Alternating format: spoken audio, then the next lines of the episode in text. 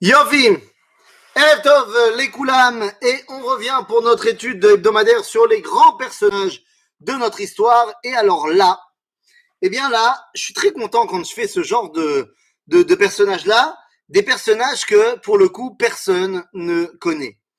Et ça, ça fait plaisir. Ça, ça fait plaisir parce que non seulement on découvre des gens extraordinaires, mais en plus on se rend compte à quel point, eh bien, il y a des, des, des personnages qui ont laissé des choses qu'on connaît, mais eux, on les connaît pas.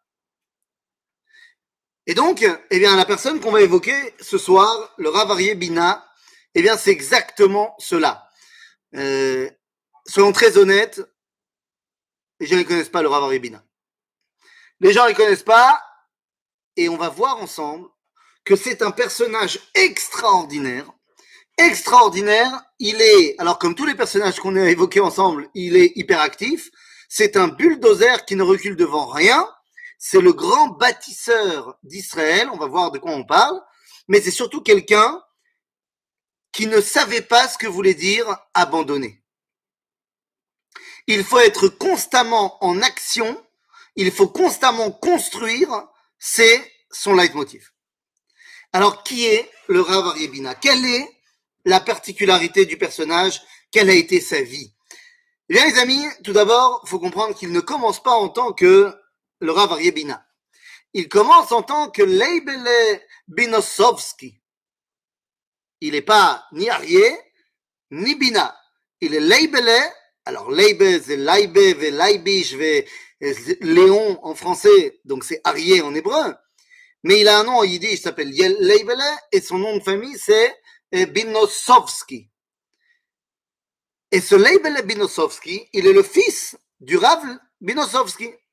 Misé à Rav Binosovski, eh bien, il est le Rav responsable du Talmud Torah de la ville de Slonim. Alors, Slonim, on connaît, on connaît aujourd'hui grâce au Baal Netivot Shalom, à Admour Mislonim. Mais Slonim, à la base, c'est dans la Biélorussie actuelle, c'est l'Empire russe de l'époque. Et c'est une petite ville juive. Alors, il y a une chassidoute là-bas. Et il y a le Rav Binosovski, qui est le Melamed Tinokot. Il est le Rav du Beis Midrash, du Talmud Torah. Alors, évidemment que euh, il apprend d'abord chez son papa, tranquille. Mais lorsqu'il a l'âge de 10 ans, et j'aimerais qu'on fasse très attention aux âges, mais lorsqu'il a l'âge de 10 ans, il veut bah, il, il est plus à sa place euh, à Slonim. Il connaît déjà tout ce que son papa il enseigne au Talmud Torah. Il a besoin de grandir. Il a besoin de grandir et je vais vous dire maintenant, euh, les parents de l'époque, c'est pas c'est pas les parents d'aujourd'hui. Je sais pas comment les parents l'ont laissé. Moi, je t'avoue que mon fils de 10 ans, il me demande euh, ce que le petit Leibele il a demandé. Euh, je peux t'assurer que je lui dis non?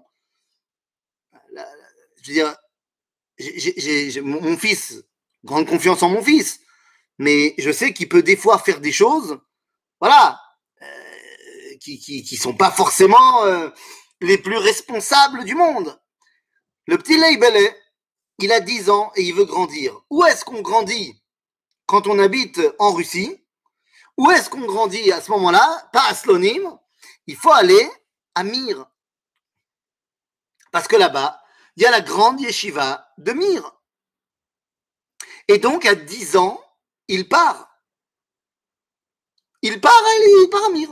Normal, tout va bien. Il va partir là-bas à Mir. Il n'a que 10 ans. Il part en stop. Vas-y, en stop. Il y a une charrette qui passe.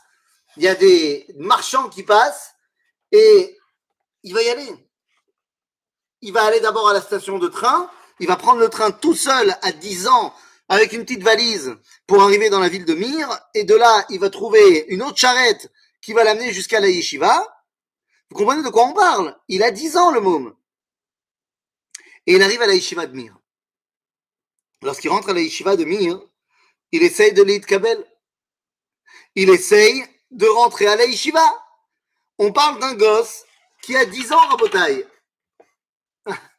Je, pense que vous comprenez la, particularité de la chose. À la Yeshiva de Mir, on commence que à partir de 15 ans.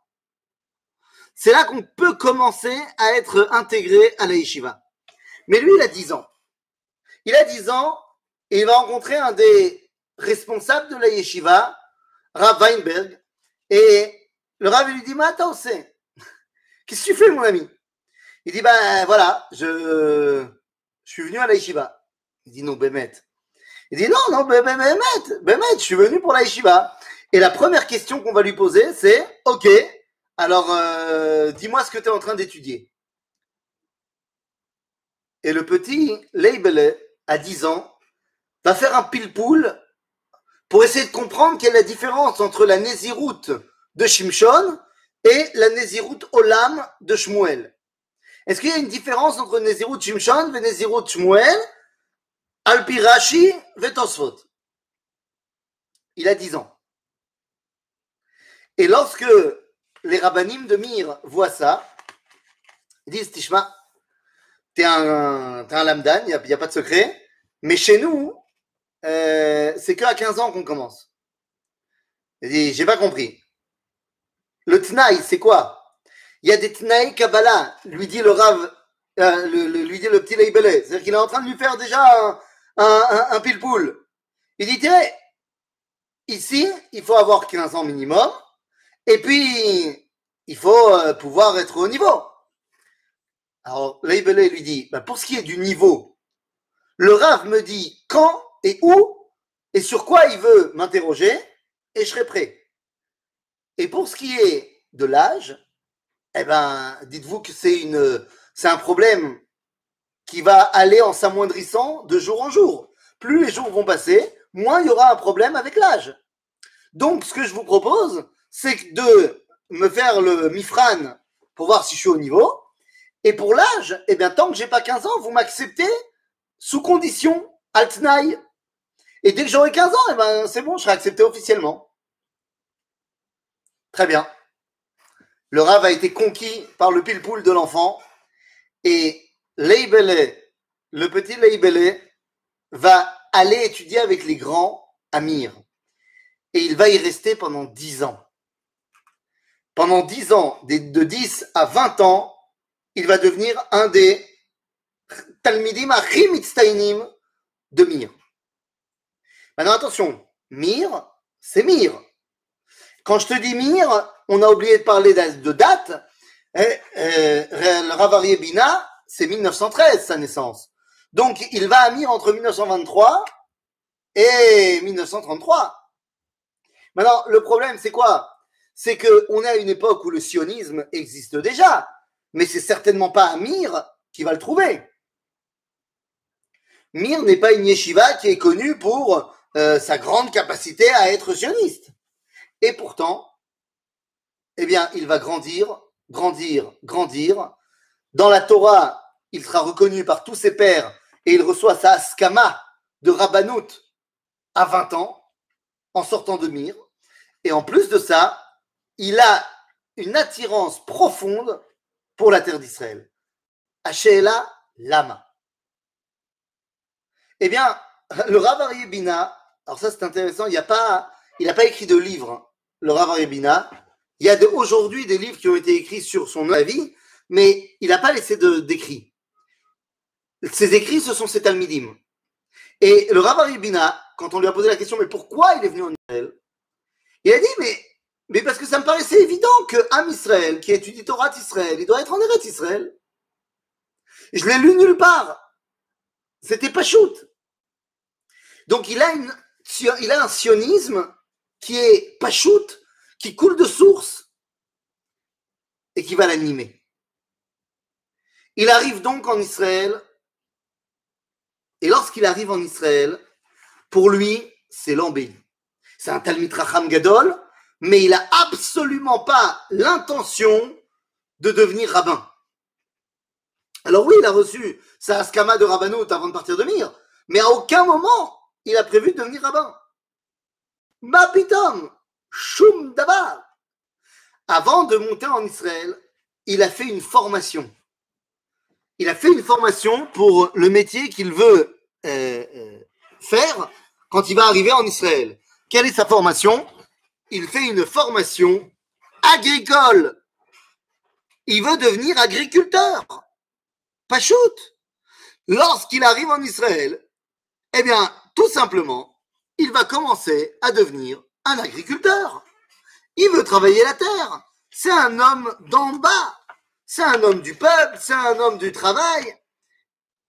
Lorsqu'il arrive en Israël, il va tout de suite s'installer.